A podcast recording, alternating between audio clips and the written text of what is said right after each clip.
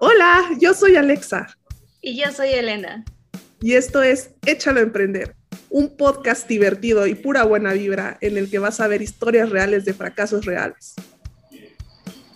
Con los cuales te podrás inspirar y dar el primer paso para emprender. Porque el fracaso es el primer paso para el éxito.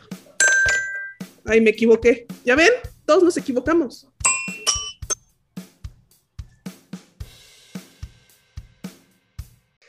Hola, ¿qué tal a todos? Bienvenidos. Eh, el día de hoy estamos muy emocionados porque vamos a tocar un tema muy importante para todos los emprendedores y eso es cómo y por qué empezar a emprender. Y para eso tenemos un invitado muy especial el día de hoy. Cuéntanos, Elena, ¿quién tenemos hoy? Hoy tenemos a un súper, súper invitado, buen amigo, Juan Carlos González, em, CEO de Expediente Azul, coach de vida, eh, gran emprendedor, emprendedor serial, que muy pocos lo saben porque muy modesto. Entonces, Juan Carlos, mil, mil gracias por acompañarnos el día de hoy y nos gustaría que nos cuentes un poquito de ti y de lo que estás haciendo como emprendedor ahora. Gracias, Elena. Alexa, antes que nada les deseo el más grande de los éxitos en este proyecto que ustedes mismas están emprendiendo y, y mi intención es que les sea de valor a la audiencia, quien llegue esto eventualmente, estas, estas palabras y este contenido, y que les sea pues un punto, ah, vamos a llamarle de inflexión eh, para alguien. Creo que con una persona que impactemos vale por mucho la pena este esfuerzo que estamos haciendo los tres. ¿Les parece? Totalmente de acuerdo contigo. Fantástico. Eh, primero, eh, ¿quién soy yo? es una pregunta complicada porque al final del día creo que cada persona somos nuestros pensamientos, nuestros conocimientos, nuestras inteligencias, nuestra emoción, nuestra, somos una suma de muchas cosas, pero creo que es fácil arrancar por el a qué me dedico. Eh, y por eso empiezo. Yo desde hace muchos años he emprendido diferentes proyectos, desde mucho antes de terminar mis estudios de la preparatoria. He pasado por, por la carrera de ser colaborador eh, de empresa, he pasado por la carrera de ser un freelancer, he pasado por la carrera de vender eh, computadoras armadas eh, e instalar redes, he pasado por la aventura de emprender una fábrica de software, de cambiarme de industria radicalmente a la industria del financiamiento empresarial y hoy por hoy unir esas dos pasiones y atender a la industria financiera a través de la tecnología y eso es a lo que me dedico el día de hoy con Expediente Azul. Eh, vamos en otro aspecto de mi vida. Eh, estoy casado con Gaby desde hace más años de los que me puedo acordar. Imagínate, desde que teníamos 19 años, fuimos novios, nos casamos siete años después. Eh, hemos, tenemos dos hijos y hoy por hoy vivimos en el occidente de México, Guadalajara, la ciudad más grande la, segunda ciudad más grande del país. En, las afueras eh, tengo dos pasiones.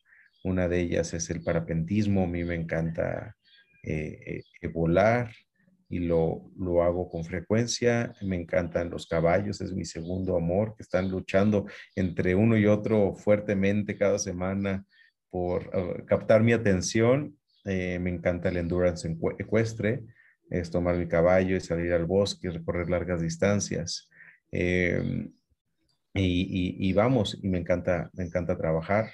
El sábado y domingo lo enfoco 100% de mi familia eh, y así es como trato de tener una vida en balance entre mi persona, mi familia eh, y mi empresa. Y como decía Elena, pues el tema de emprendimiento serial, eh, estoy convencido que hoy por hoy en una sociedad capitalista como la que vivimos, eh, lo que más eh, es valorado por la gente es una empresa, es un proyecto andando, un, proyecto productivo.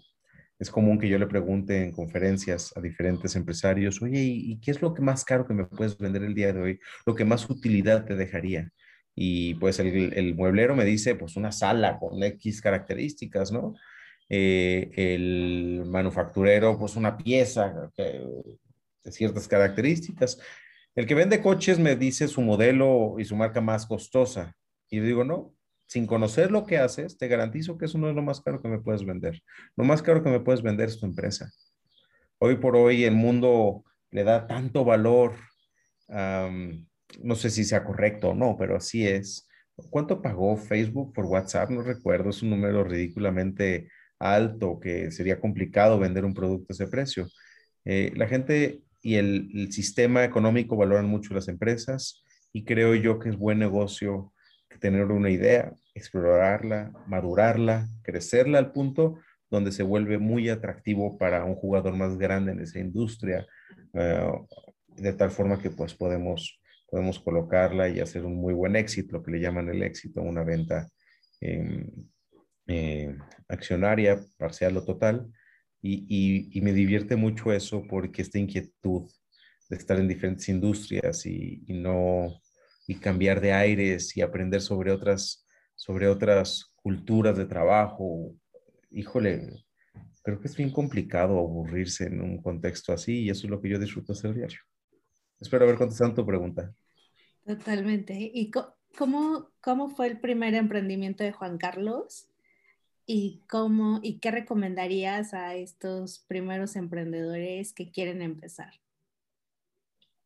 Mi primer emprendimiento per se, porque también hay que caer en definiciones, y no quiero ponerme teórico ni, ni loquito al respecto, pero pues al final del día creo yo que una empresa es un equipo de trabajo rentable, que trabaja consistentemente bien sin mí.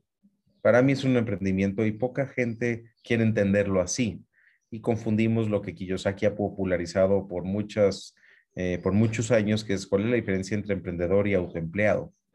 Eh, y, y, creo yo que se ha mezclado el concepto de emprendimiento y autoempleo.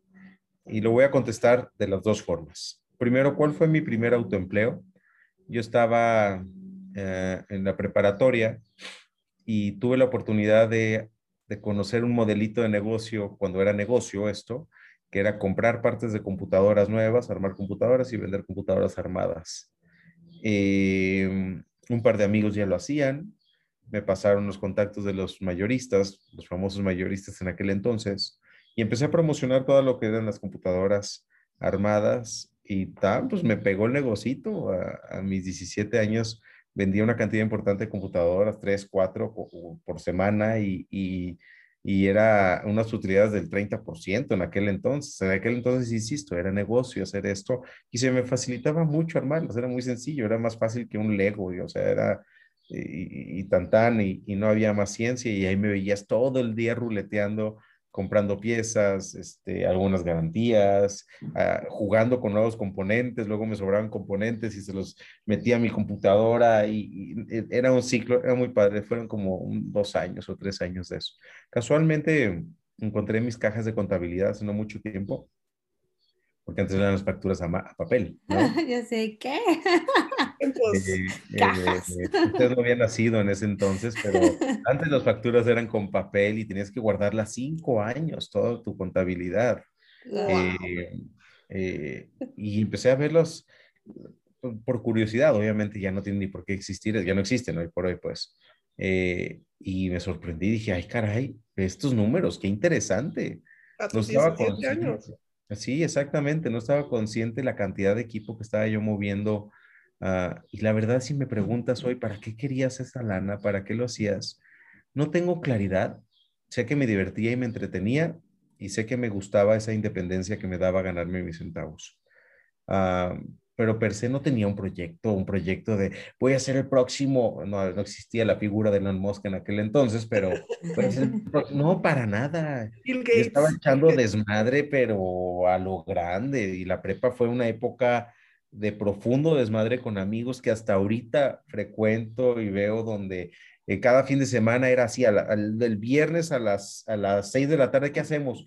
Pues vámonos a Puerto Vallarta, pues vámonos y yo no, yo no tenía que preguntarle a nadie nada y como tenía mi lana, pues, llenaba el tanque y me ensardinaba un neón que tenía en aquel entonces, este, y nos vamos a Vallarta, nos íbamos a Manzanillo, nos íbamos a Michoacán, y fue una época padrísima de total y absoluta libertad, con la responsabilidad que conlleva estar ya estudiando en una prepa muy exigente de tiempo, en vísperas de arrancar una carrera profesional, y la carrera profesional por el simple hecho de que era el patroncito que yo me había dibujado por herencia. no necesariamente porque quisiera. Ahora, yo estaba convencido que quería estudiar, o sea, todo el tema era tecnología, todo el tema era desarrollo software, todo, o sea, me quedaba claro que eso, yo podía pasar horas completas enfrente de un monitor haciendo una pieza de software que probablemente nunca en la vida nadie iba a ver, pero el placer que, que yo tenía de crear de la nada software, va, a ser muy feo lo que voy a decir, pero así lo pensaba, es que yo decía, es que yo soy como Dios enfrente de este aparato, lo que se me venga a la cabeza lo puedo materializar y tenía la habilidad técnica, la lógica y los conocimientos para poder materializar cualquier idea en una pieza de software. Insisto, que probablemente nunca nadie iba a usar, pero era tal el deleite creativo que, que no escatimaba yo en eso.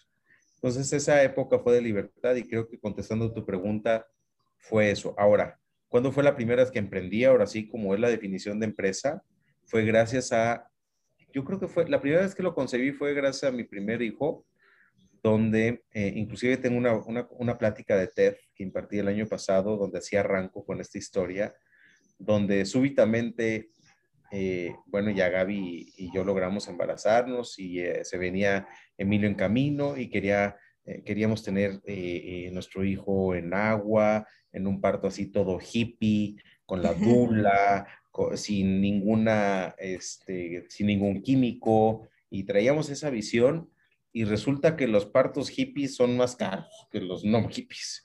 Dije, no, ah, hippie está facilísimo, se va a colgar de un árbol y ya con eso. Y todo. ¿No? Y resulta que yo no tenía dinero para, para pagar el parto hippie. Un baldazo de agua en ese momento y dije, ¿qué estoy haciendo? Y Gaby me dijo, lleva siete años este, en la fábrica software, no puede ser que estemos pasando por esto porque me queda claro que le has entrado en cuerpo y alma a este asunto y no tiene lógica. En ese momento, mis socios y yo tuvimos una reunión padrísima, súper interesante, muy, muy, fue un parteaguas, donde básicamente ellos dos salen de operar el negocio, yo me quedo con el sueldo que tenían ellos porque el negocio no daba para más en ese momento. Y agarro esos tres roles, que era todas las ventas, toda la operación y toda la administración. Dos años después, y con eso ya contesto tu pregunta, me doy cuenta que yo estaba estorbándole a mi negocio. Me doy cuenta que ya me quería dedicar a otra cosa, ya quería hacer esta, esa efervescencia de emprendedor serial, ya estaba resultando ser insoportable. Y decido, vámonos al que sigue y pongo eh, a, a, Raúl uh, como director de ese negocio y le dije, mi único tema es, yo no voy a tener ya contacto con el equipo. En ese entonces, después de nueve años, está liderando ese equipo. Y le digo, tú vas a ser el director general, tú vas a hablar conmigo, yo no quiero quitarte el trabajo, ni el liderazgo, ni la interacción con la gente. Entonces tú vas a hablar conmigo dos veces a la semana, dos horas. Punto, se acabó la historia. La empresa hoy por hoy ya tiene ese MMI nivel 3, que es un modelo de calidad. Tú la dominas porque estás desde que te graduaste hasta hoy, que eso en seis años más o menos. Entonces dominas el proceso, dominas el modelo de negocio eh, y considera mi, mi, mi, experiencia en tus manos. Hoy por hoy tenemos una muy buena cantidad de dinero en pérdida. Sabes cómo están las finanzas, porque yo les enseñé a todo mi equipo de trabajo a leer financieros, porque yo tuve que empezar a pagar en función de utilidades, porque no teníamos flujo de efectivo para pagar sueldos fijos como, como veníamos acostumbrados. Entonces fue un cambio tan padre y me di cuenta que yo estorbaba. En un año Raúl reportó números negros, después de cinco años de números rojos, y me di y hasta ahí entendí lo que es ser una empresa. Y la diferencia entre ser el emprendedor que arranca algo y la persona que lo lleva a una madurez son dos roles diferentes. Y si no se da cuenta, como yo no me di cuenta en su momento de que el, las habilidades de dirigir son diferentes a las de emprender, pues el propio emprendedor se vuelve un cuello de botella inflaqueable que puede llevar, mm, no sé si a la quiebra, pero sí a una casi insoportable estabilidad de no crecimiento. Y lo que no crece, forzosamente decrece. Totalmente de acuerdo. Todo esto que mencionas es súper interesante porque es justo lo que nosotros siempre queremos comunicarle a los emprendedores, ¿no? Que nos escuchan, que el tema del emprendimiento no es nada más la meta o el fin, ¿no? Es el camino. Eh, es lo que vas aprendiendo, las experiencias que vas teniendo, la gente que vas conociendo, ¿no? Y es justo eso a donde me lleva a la siguiente pregunta, ¿no? Eh, todos estos, estas, estas experiencias, eh, que has tenido como emprendedor con tus diferentes proyectos eh, te han llevado a tener lo que tienes hoy en día, ¿no? Un balance, bueno, no perfecto, porque no, nada es perfecto, pero me refiero a un balance familia, aspecto laboral, ¿no? Tienes ahorita una empresa que quisiera que nos contaras un poquito eh, de lo que hace Expediente Azul. Eh, sabemos que es una empresa que le está yendo muy bien, que has tenido que te, bastante este, éxito, ¿no? Y cómo este camino te ha ayudado a, llegar a, a donde estás ahorita, ¿no? O sea yo creo que todo es, ah, al menos en mi caso, es convertir el dolor en oportunidad. ¿Y a qué me refiero con dolor? Y no estoy en la parte novelesca de, del dolor, eh, del llanto. Y, no, no, no, estoy hablando de, oye, esto está doliendo y, y esto tiene una oportunidad en medio, vamos a ver cómo sacarle jugo. Contesto tu pregunta.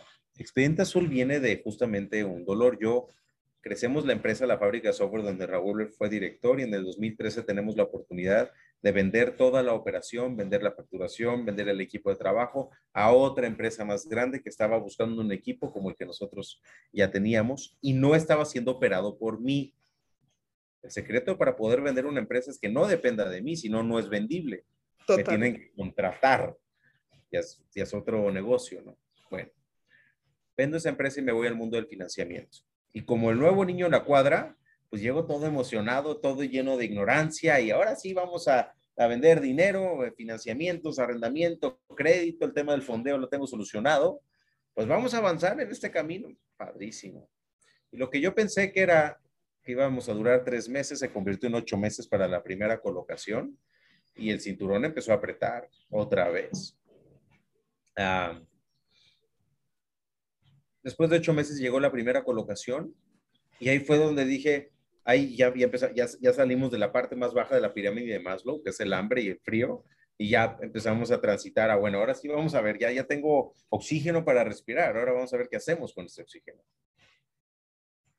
Y yo súbitamente me doy cuenta en este crecimiento, porque ya empezamos a crecer, que tenía cinco personas enfocadas de tiempo completo a perseguir papeles perseguir gente para que firme, recabar requisitos, documentos.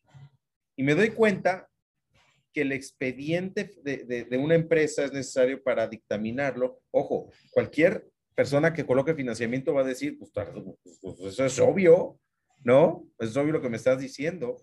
Y para mí no lo era, que era tan demandante. A ver, mi lógica era la siguiente tengo a, una, a un empresario que busca un arrendamiento de equipo o un crédito simple para trabajar, requiere esa lana para continuar creciendo, no la tiene, yo se la proveo, me va a entregar todos sus documentos y su expediente en 10 minutos, porque el que necesita la lana es esta persona, no yo.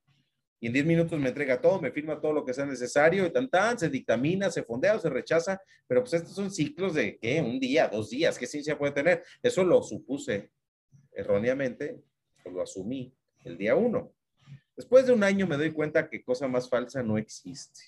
Si no hay expediente, no hay negocio y el expediente es la materia prima de cualquier financiamiento que un empresario, principalmente los, los micro y los pequeños, puede tardar hasta tres meses en encontrar ah, todos los requisitos que la ley le exige tener. Claro. Y cuadrar la agenda con los firmantes, no, bueno, haz de cuenta que estás eh, tratando de, de, de hacer una sesión plenaria con el Papa y el presidente de Estados Unidos al mismo tiempo, ¿eh? Sí, no, no, no. Y yo nada más recibía toda la explicación de mi equipo de trabajo, de estas cinco personas, de, es que me quedé de, ver para firmar con esta persona y no llegó. Y yo sin esta firma no puedo meter a comité de aprobación esto. Oye, pues es que me quedó de entregar los financieros hace dos meses. Y me dice que su contador sigue trabajando en los financieros me dijo que tenía buen buro de crédito, tardó en entregarme todos los requisitos dos meses y hoy resulta que no, ese buen buro de crédito, pues no era tan bueno, al punto que ni su mamá le prestaría. Entonces, ¿cómo puedo yo haber invertido dos meses en este proceso? Y un día dije, ¿sabes qué? Ya estuvo bueno. Le llamo a quien era mi socio, Roberto, en la fábrica de software, y le digo, Panzón, ya sé qué vamos a hacer. Panzón es mi socio. Otro matrimonio. Segundo matrimonio. ya sé qué vamos a hacer, necesito que automaticemos todo el proceso de integración de expedientes. Tengo a cinco personas que su chamba es pelearse con mis prospectos para volverles a explicar cuáles son los pendientes que tiene que entregar. Que anda persiguiendo firmantes, que ya recibió cuatro veces los estados financieros incorrectos y ahora ya está enojado el cliente. Bueno, el prospecto, hazme el favor. Si yo automatizo esto Automatizo el seguimiento, digitalizo la recepción y el proceso de validación de cada requisito. Lo conecto con firma digital, con validación de identidad, lo conecto con buró de crédito y automatizo el onboarding, la originación, la integración y la firma. Pues por lo menos ya no me va a costar esto. Y me dice, ¿de veras esto le duele? A toda la industria financiera. A toda, a toda. Y es el status quo. La gente piensa que no hay ninguna opción para esto. Tardé, Elena, Alexa, dos años en tratar de inspirar a mis prospectos a que entregaran su expediente en tiempo y en forma, que tuvieran sus financieros actualizados, que tuvieran a la mano sus documentos, actas constitutivas actualizadas, protocolizadas. Traté de inspirarlos, te lo juro. Daba pláticas, grababa videos, tratando de meter una cultura de orden. ¿Saben qué logré? Nada. No logré inspirarle nada a nadie. El orden no es una descripción de nuestra cultura latinoamericana en la generalidad de los casos. ¿Totalmente crees que es un tema cultural? Híjole, yo creo... O un tema de industria. Bueno, que va de la mano. Yo creo... Mira, te voy a decir por qué es mi duda. Yo creo que sí tiene un componente cultural fuerte. Sin embargo, esta creencia me la vino a un poco romper. En el 2019, en enero, nos llaman de OTP Bank, un banco en Budapest, el banco más grande de Hungría. Y nos dicen, pues vimos Expediente Azul, queremos que vengan a mostrarlo acá a Budapest. Y yo les dije, ah, pues sí, deja, pido un Uber, ¿no? Y ya nos vemos. Aquí a la vuelta. Un bit, por favor, más, más nice, un bit. Perfecto, perfecto, para ir más cómodo, ¿no? Y, nos dice, no, no, no, no, no, a ver, aguanta, ahí te van mil euros para, para que pagues por lo menos el boleto de avión, nosotros aportamos eso. Dije, ah, va en serio. Y que yo, yo iba nervioso, sinceramente. Dije, híjole, ¿qué les vamos a enseñar? No, Llego a trabajar con el banco dos días, con 12 horas trabajando con la gente del banco y descubro que tienen exactamente los mismos problemas que tenemos aquí. De ahí a que no sé si es un tema 100% cultural, pero sí es una realidad. Sí. Dicho esto, uh, ese, ese, esos costos, ese dolor, esa frustración de que cada día se atrasaba un día más, parece redundante, pero no es redundante lo que acabo de decir. Un proyecto se atrasa un día cada día. Y algo que debería durar tres días se convertía en tres meses. Y no puedo inspirar a nadie al orden. Eso ya, ya estuve dos años intentándolo. Me declaro incompetente para ese arte. Vamos a hacer que no me cueste. Carlos Roberto, hacemos la primera versión de Expediente Azul. Eh, y, vemos la convocatoria de BBVA con todo el escepticismo del mundo. ¿eh? No sabíamos si en realidad era un dolor esto, porque acuérdense que nos, no venimos del mundo del financiamiento. Entonces, pues muy dudosos, hicimos un MVP, o sea, una cosa basiquísima, horrible. Expediente Azul, la versión 1, espantosa por donde la veas. Pero como debe ser un MVP como debe ser, exactamente. Y vamos a, a Vancomer, si tú pones en YouTube BBVA, Expediente Azul, Open Sandbox, ya con esas tres palabras, ahí está el pitch grabado. acuerdo, sí. Y yo con todo el hocico lleno de buenas intenciones y falto de producto, pues yo platicándoles como si fuéramos la última cerveza en el desierto, en el pitch, esto es lo que vemos, esto es lo que tendemos, esto es, ¿sabes?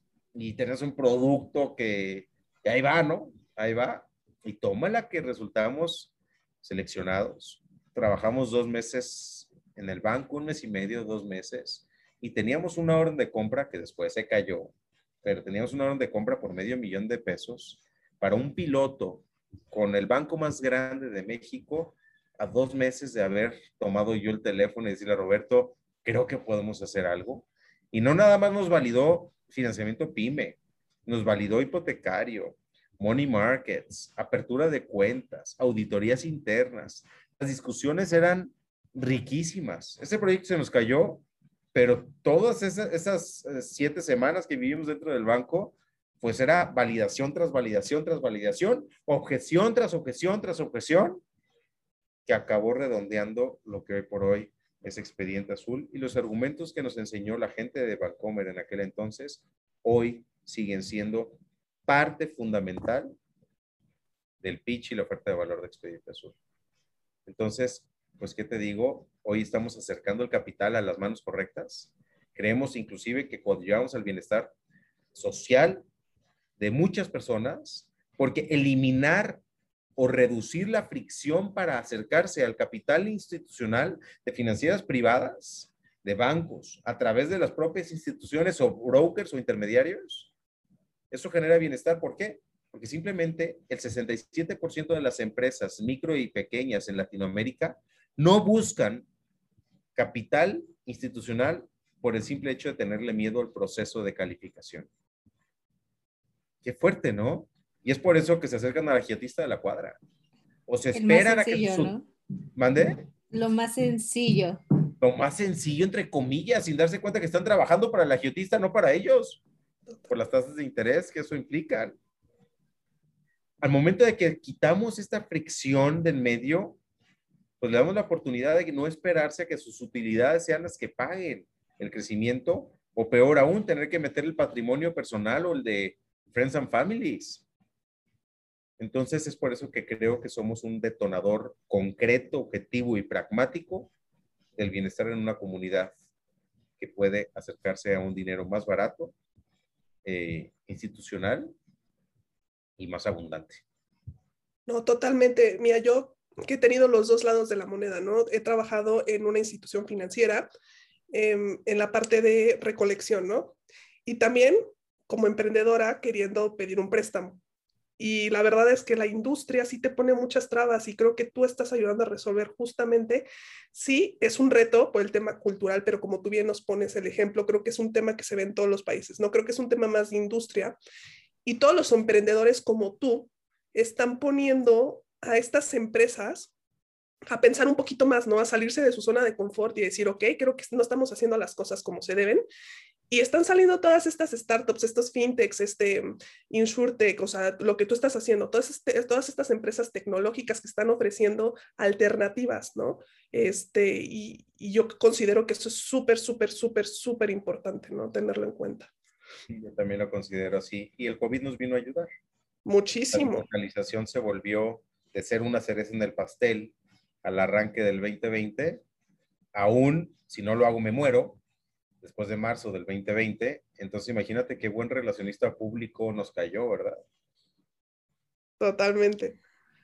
Y cuéntanos también, eh, Juan Carlos, ya tomando en cuenta todo esto que nos, que nos comentas, em, ¿qué les recomiendas a los emprendedores? Sé que es una pregunta muy, muy ambigua, ¿no? Puede ser, puedes hacer como muchas recomendaciones, pero ¿qué es lo que tú piensas que es súper importante tener, o sea, lo primero que tienen que considerar antes de emprender, ¿no? O sea, que digas, si tú no tienes esto en cuenta, si no estás dispuesto a hacer esto, no lo hagas, no emprendas. O sea... Creo, híjole, va a ser una respuesta tan ambigua o más ambigua que la propia pregunta. Vamos a ver a qué, qué sale. Ajá. Vamos a darnos cuenta que ningún emprendimiento es sencillo, ni simple Vamos a convencernos de eso. Que si bien hoy por hoy piensas que está fácil, a ver, ¿tú Alexia quieres dinero? ¿Quién no? ¿Quieres dinero? Ah, pues yo me dijo vender dinero, pues ¿qué ciencia puede tener? ¿Sabes? Eso pensé yo con la financiera. Y después descubrí una cantidad de retos incontables. Cuando puse la fábrica de software, oye, pues yo sé hacer software, tú sabes venderlo, pues vamos a vender servicios de desarrollo de software, que sí se puede tener, ¿no? No, bueno, que, estaba pensando, caray, es complicadísimo hacer software a una escala que ya te da para comer. Oye, pues hacer una SaaS. Yo hago una plataforma tecnológica, cobro una renta mensual. ¿Qué ciencia puede tener a poner expediente azul, verdad? ¡Wow! Entonces, si algo he aprendido es que si tú crees que tu proyecto y tu industria no, no representa retos y que es simple por naturaleza es porque no conoces ni tu producto ni tu industria. Es que yo no tengo competencia. Cualquier persona que me ha dicho, yo no tengo competencia, es porque no conoce su industria. Estoy de acuerdo. Es una máxima que, que he aprendido con el tiempo. Entonces, sabiendo que se van a poner las cosas complicadas por gente, por regulación, por mercado, por falta de capital o por sobra de capital, se van a poner complicadas las cosas. Hacer algo que no te haga vibrar, hacer algo que no te emocione hasta el, hasta el desbordamiento de poderlo gritar y vender a los cuatro vientos, si no confías completamente en tu capacidad de sortear los obstáculos que vienen, creo que esos serían mis indicadores o mis semáforos para decir pausa, porque te va a demandar mucho más de lo que te imaginas. Ponte el escenario más dantesco que te puedas imaginar en la cabeza. El apocalipsis más fuerte se va a cumplir, ¿eh? Se va a cumplir y por dos o por tres, porque la realidad es que no sabes qué es lo que viene. Si no tienes la pasión, a la primera de cambio vas a claudicar. Yo creo que sería, contesto tu pregunta, pero quiero contestar qué es lo que va a pasar después también y qué es lo que se necesita. Van a venir problemas. Y he yo desarrollado una habilidad que me aprecio mucho, que es dejar inmediatamente de ver el problema y ver qué me está enseñando y qué estoy aprendiendo de ese problema. Y te pongo tres claros ejemplos. El primer ejemplo fue cuando tuve la fábrica de software. Descubrimos que tenemos 5 millones de pesos en pérdida súbitamente. Yo no tenía la cultura ni de ver mis financieros, ni de quererles entender. Eh, me daban una hueva tremenda estar viendo. Pues yo era desarrollador de software, yo que tengo que andar viendo eso. Estar contador, o sea, cosa más ignorante, no puede haber. Descubro que tengo 5 millones de pesos en pérdida acumulada, que tengo eh, una nómina de medio millón de pesos, estoy hablando de 2007 2008, donde medio millón de pesos era más que ahorita. Y que a este paso, en tres meses, iba a tener que despedir a 60 personas. ¡Wow! Yo me doy cuenta tres meses. Imagínate el nivel, o sea, un chamaquito manejando eso, pues no tenía ni la madurez ni las tablas. ¿Qué me está enseñando esto? Paralelamente, llega un correo electrónico anónimo que mandó a todas las personas de la cuenta diciendo, Juan Carlos, Roberto y Edgar, mis socios, son unos explotadores, nada más están enriqueciendo a costa nuestra. Eh, son unos tranzas, ineptos, obviamente de algún colaborador resentido. Entonces, imagínate estas dos noticias al mismo tiempo, mandándolo a todos. Eh.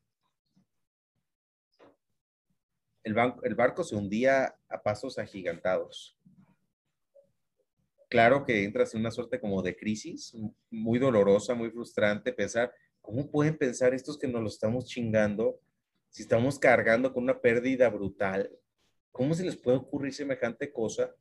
¿Qué nos empujó a esto? A ver, nuestro esquema de, pago a nuestros colaboradores hay que rehacerlo. Claramente no lo están entendiendo ellos y probablemente, muy probablemente tiene errores de conceptualización básica. No puede ser que les inspire, que le inspiremos a alguien tanto odio. No puede ser, porque genuinamente queríamos creer, vamos, el esquema de pago y el ambiente de trabajo era un esquema donde yo aspiraría a trabajar. Por eso lo creé para mi equipo de trabajo. Tenían planes de carrera, tenían un ingreso variable súper poderoso y demás. ¿Sí me entender? Entonces, claramente no se está entendiendo así. Vamos a reformarlo. A ver, 5 millones, ¿qué está pasando? Y ahí fue gran detonador de que salieran mis dos socios, me quedaba yo con la operación. Después fue gran detonador para darme cuenta que yo estaba estorbando y que a poner otro, otra persona de liderazgo.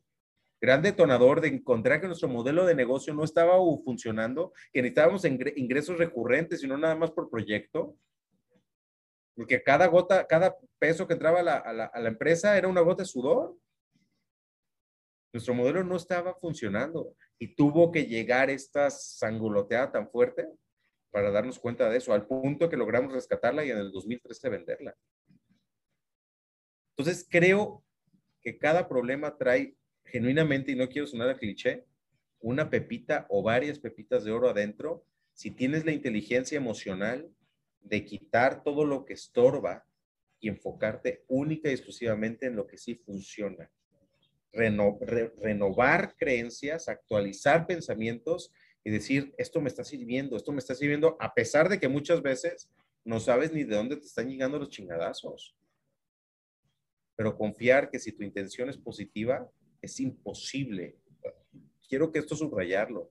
Si tu intención es genuinamente positiva y tú, Alexa, tú, Elena, y yo, Juan Carlos, sabemos cuál es nuestra intención en lo más profundo del tuétano del cerebro, pensando que el cerebro tiene tuétano. es positiva, es imposible que salga mal. Pues vamos a ver qué, qué está diciendo esto. Evidentemente no estoy viendo la realidad como es. Actualizamos creencias.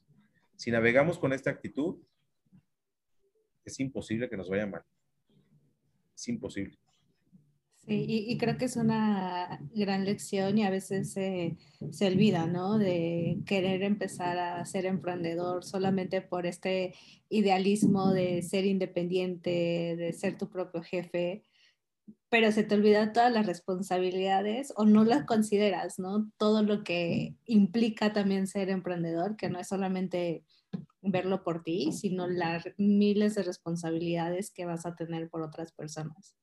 Mira, Elena, complementando lo que dices, que es totalmente cierto, yo digo, si vas a emprender, que sea por algo muy grande, muy grande, porque si lo que quieres es estabilidad al corto plazo, si vas a emprender para ganar dinero, te digo la neta, mejor empleate. Es mucho más cómodo.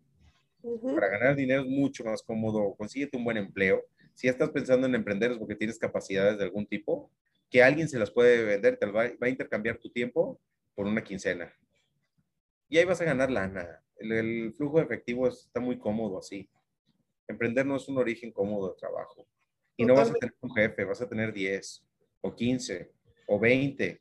Los inversionistas van a ser tus jefes, en primera. Inversionistas y clientes. Y tus clientes van a ser tus jefes. Por supuesto. Cómodo no es. Ya que tengas que ir al IMSS, ya que tengas tu primer visita del, líder sindical, ya que te caiga el SAT, ya que tengas que hablar con el contador y si te caigan los calzones porque nadie te enseñó a hacer una previsión de pago de impuestos. ¿Sí? Ya que, ya que tengas la primera revuelta a tus colaboradores o que quedes mal con un cliente a pesar de que tú ni siquiera sabes, o sea, ¿para qué? Mejor rento mi tiempo a cambio de una quincena que no tiene nada de indigno y vámonos. Efectivamente, son demasiadas responsabilidades como para hacer algo pequeño que busque pagar mi quincena. Si traes algo súper apasionante que te haga vibrar y lo quieres hacer en grande, ese es el buen momento. Si no, no vale la pena.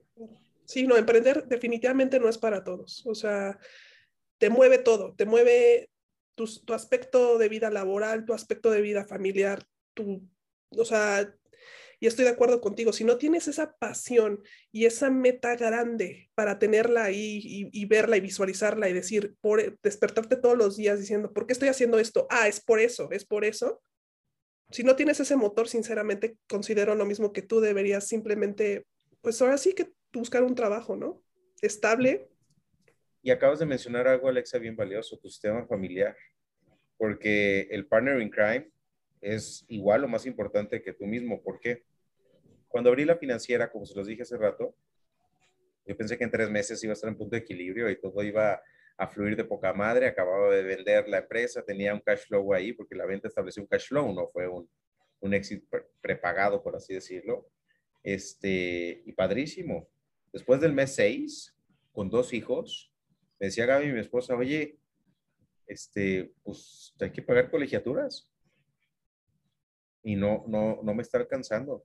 Yo no tenía duda de que iba a funcionar. Simplemente fallé radicalmente en el tiempo que me iba a tomar llegar a ese punto de equilibrio. Pero nunca perdí la fe. Y lo que hacía Gaby era, pues me aprieto el cinturón, vamos a bajarle los gastos. Eh, a ver, yo comía pollo Pepe, bueno, no sé si saben qué es Pollo Pepe, pero pues con el puro nombre se imaginan que no es. Me encanta y me, o sea, me fascina. A mí me encanta también, ¿eh? No, comerlo todos los días, no, no estoy segura que sería algo que, que me gustaría, pero me, es, es, muy rico. Obviamente cocinábamos en casa y nuestra salida de domingo, decepción, así de vamos a comer fuera, en Pollo Pepe. Ese era nuestro gustito a la semana. ¿Me entender? y obviamente, pues las actividades con los niños eran picnics en el jardín. Esa era la realidad de las cosas. Yo vendí una camioneta que tenía porque me gustaba el ciclismo y la camioneta, la pick la tenía para eso, una Hilux. Pues ya no me alcanzaba para pagar la gasolina. Y la vendí y lo cambié por un Gol, Volkswagen Gol chiquito. Que obviamente pues yo estaba en una situación privilegiada, así podía cambiar de coche, ¿no? Al menos a, a una cosa mucho más sencilla que no consumía tanta gasolina. Pero esos son los cambios que vino. Y fácilmente veo que una pareja puede friquearse con esas carencias y puede hacer la vida doblemente o triplemente más complicada del emprendedor si no está alineada con tu visión y la confianza plena, fundamentada en qué? En la ingenuidad de emprender. Porque realmente hace falta ser un bien ingenuo y un poco pendejo para poderse aventar a este tipo de cosas, porque si tuvieras todos los pelos de la, de la, de la burra en la mano y tuvieras certeza de los retos por los cuales vas a pasar, yo creo que no emprendes. Es un masoquismo muy incómodo, no tiene sentido constante. Entonces, si, si, si tu significant other no está montado en este tren del mame, de la incertidumbre, de la, este mes nos fue mal y el próximo nos fue peor, pero yo confío que nos va a ir bien cuando no lo sé, no tengo certeza, tengo todo el plan, tengo el conocimiento, tengo los contactos, tengo la experiencia y la confianza, pero no sé cuándo. Pues órale, pues dale, viejo, o dale, vieja. Yo aquí veo cómo le echo agua a los frijoles literalmente. Si no existe esa complicidad, híjole, como decía un tío, putísima y se casó de blanco. Era complicadísimo esto. Entonces yo creo que si ya por sí es complicado, pues se, añadiría un, un, componente que no dudo que a muchos los haya hecho claudicar, ya sea en la pareja o en el emprendimiento, en uno de los dos. Sí, sí, sí. Y, y en este reconocimiento de me equivoqué y múltiples factores que tienes como la familia, la vida personal, lo profesional, ¿cuál dirías que ha sido el fracaso más importante que has tenido en toda tu trayectoria y qué impacto ha tenido en Juan Carlos como persona? O puedes mencionar El fracaso más importante que hasta la fecha me, me he cachado teniéndolo es dejar de disfrutar el camino, pensando que hay una meta clara. Y caer en esta trampa del estrés, darle horas de sueño o darle horas al insomnio por preocupaciones de la empresa, no tiene ningún sentido. Darle tranquilidad, darle paz, darle tiempo de mi familia, darle, eso no tiene ningún sentido por estar desconectado, aunque esté con mi familia, pero pensando en la empresa y estresado por X y problema, genuinamente no se lo merece. No se lo merece. Y aparte el estrés, lo único que mata es la creatividad, aparte de la salud. No tiene lógica, no tiene lógica entregarle salud a cualquier proyecto emprendedor, porque el, el proyecto requiere de tu salud, requiere de tu claridad mental, requiere de toda tu creatividad y ponerla a trabajar, es innovación. Requiere de tus ojos bien abiertos y bien alerta, pero no estresados, sino greedy en la creatividad, de tu ambición, de tu visión, de tu capacidad de conectar con la gente. Pensar que los colaboradores son herramientas en lugar de que estás coadyuvando para que hagan su proyecto de vida, que los estás ayudando, poniéndoles una plataforma para que puedan brillar por sí mismas, por sí mismos, es una confusión tremenda. Y yo creo que todo eso habla de fijarse en la meta pero no disfrutar el camino y eso es muy lamentable. Y cansa mucho y afecta a la salud. Y, y eso no tiene ningún sentido. Yo creo que sería ese mi mayor error, no confiar en que dentro de esta problemática, esta situación estresante, está encapsulada nuestro siguiente paso, nuestro siguiente escalón. Claro.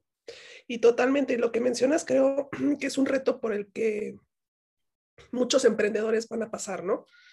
Y tienen que estar conscientes de que el camino va a ser un camino turbulento va a ser un camino muy difícil y que siempre tienen que ver hacia la meta, ¿no? Hacia el por qué. Y por ejemplo, todo lo que hemos, o sea, lo que queremos también eh, dejar en claro en, en, este espacio es cómo, cómo nos cuentas toda esta trayectoria que has tenido, tus altos y tus bajos, ¿no? Pero cómo estos bajos, estos, estos tropiezos, estos, eh, ahora sí que eh, fregadazos que te ha dado eh, la vida de emprendedor te han servido a, llegar a, a donde estás ahorita, ¿no? O sea, gracias a esos tropiezos eres Juan Carlos, tienes Expediente Azul, una empresa exitosa, este, y, o sea, y eres nada más una persona exitosa, ¿no? Eres un papá, este, un papá que está ahí presente, tú mismo lo has dicho, ¿no? Los fines de semana lo dedico totalmente a mi familia, pero sí queremos eh, dejar en claro que hasta, o sea, Juan Carlos ha pasado por esos momentos, ¿no? Y ha tenido sus errores y esos tropiezos, y eso es lo que ha hecho que tenga éxito, ¿no? Al final de, del camino. Yo creo que el balance eh, de persona, familia, comunidad y empresa, probablemente en ese orden, ¿eh? es materia prima para lograr un emprendimiento exitoso. Creo que si una mesa de tres patas es inestable. Coincido contigo, Alexa. Totalmente de acuerdo. Y bueno, eh, Juan Carlos, tú que eres, la verdad, súper, bueno, eh, súper sabio y te encanta todo el tiempo estar... sí, sabio, literalmente. O sea, la verdad es que cuando, desde que te conozco tienes muy buenos tips y, y, creo que te gusta siempre estar aprendiendo cosas nuevas, ¿no? Y eso es súper importante. Tú, a los, a los emprendedores o a los que están, o sea, que quieren emprender, ¿qué libro, qué video, qué curso, qué podcast te marcó?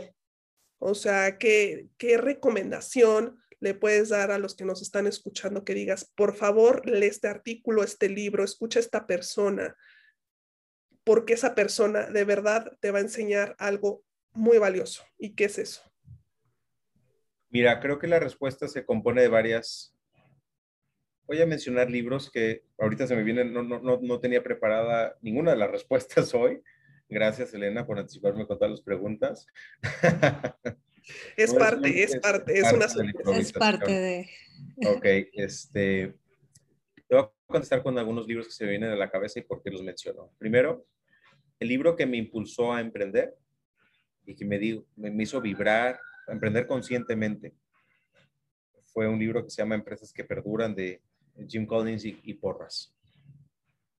Enseñó lo que es son los principios más básicos de una, de una empresa justamente que perdura y sobresale. Posteriormente encontré un libro que me enseñó a cómo llevar una empresa. O sea, ya, ya encontré la energía para meterla y los principios básicos. Ahora, ¿cómo llevo una empresa? Quisiera los hábitos de Rockefeller. Definitivamente un libro que me impulsó a voltearme a ver a mí más que a mi profesión como emprendedor fue Piensa, eh, Piensa y hazte rico de Napoleon Hill. Ah, Cómo influir en las personas y ganar en amigos de Dale Carnegie. Mm, un, libro que me enseñó sobre disciplina y me inspiró a la constancia es un libro que se llama Compound Effect, efecto compuesto, no recuerdo el autor. Un libro que me enseñó qué significa emprender sin necesidad de ti es de Tim Ferriss, que se llama The Four Hour Work Week, o la semana de trabajo de cuatro horas. Y un libro que me ayudó a amalgamar y a valorar mi vida espiritual e individual, se llama Inteligencia Espiritual de Francesc Torralba. Y podría continuar con muchas cosas. Ah, lo que quiero compartirles es, perdón, voy a profundizar en esta respuesta porque todo este, todos estos libros generan conocimiento, que si no lo pones en tu día a día sirve de muy poco y te genera una plática interesante, pero sin profundidad. Y yo he sido bueno para amalgamar conocimiento y me ha costado un poco más de trabajo ponerlo en a trabajar a mi servicio, al servicio de mi comunidad, de mi familia. Lo que genuinamente me hizo un antes y un después fue actualizar mi círculo de genios. ¿Qué significa actualizar mi círculo de genios? Rodearme de gente súper chingona que active mis neuronas espejo y hasta el punto de empezar a, imitar. La primera persona que me hizo ver que no estaba hecho por Dios a mano, ni que sabía todo lo que creía saber, ni podía poner en ejecución todo lo que decía saber, fue un coach de negocios, Alberto Velázquez, en 2010 y él me enseñó el poder de apalancarme de la experiencia de otra persona. Y yo pensé que yo las podía con todas. solito. Después mi mentor, ah, dos años después, José Luis Basurto, después coaches, consejeros, pertenecer a un mastermind, creo que es parte para mí del insumo más básico que tengo hoy de balance de persona, empresa, comunidad y familia. un mastermind disciplinado, un mastermind ah, constante. Para mí ha sido algo, una actividad que, que, he valorado mucho y que me ha formado de muy buenos amigos. Ah, creo que actualizar el círculo de genios es, es importante. No nada más leer y leer y leer y leer, eso no sirve de nada. ¿Ven por qué digo que es sabio? Digo, o sea, estás cañón, Juan Carlos. Pues simplemente pues, estoy más viejo que tú. y por eso nos juntamos contigo, ¿ves? yo, quiero, yo quiero poner mis neuronas de espejo hacia ti. Me siento muy honrado con eso, Alex. Bueno, Juan Carlos, obviamente nos podríamos seguir todo el día platicando contigo, que cuando estamos presencialmente nos ha pasado. Tienes también, eres un máster en hacks de productividad que próximamente te buscaremos para eso. Pero bueno, para respetar tu tiempo y sobre todo agradecerte que nos hayas acompañado en este primer episodio, que estés apoyando nuestro proyecto y obviamente nos des todo tu feedback, pero estoy segura de que esta conversación impactará al menos una persona. Con eso ya valdría por mucho la pena para mí. Por lo menos ya me impactó a mí, de verdad, lo digo en serio. muchas... ya me pagué, ya me voy a descansar. Ay, muchas gracias, Juan Carlos, de verdad. Mil, mil gracias por acompañarnos. Gracias, Elena. Alexa, les deseo muchísimo éxito en su proyecto, que lleguen hasta donde esté su más salvaje ambición y estaré muy contento de verlas en ese camino seguramente nos encontraremos muy pronto. Muchísimas gracias, Juan Carlos. Saludos. Adiós. Y bueno, nos despedimos. Esto es todo por hoy en Échelo a Emprender. Y espéranos en nuestro siguiente podcast porque tenemos a gente mucho más sabia que Juan Carlos, aunque, ah, verdad, Juan Carlos no es cierto. Igual de sabia que él, igual de sabia que él. Y tenemos más sorpresas para ustedes.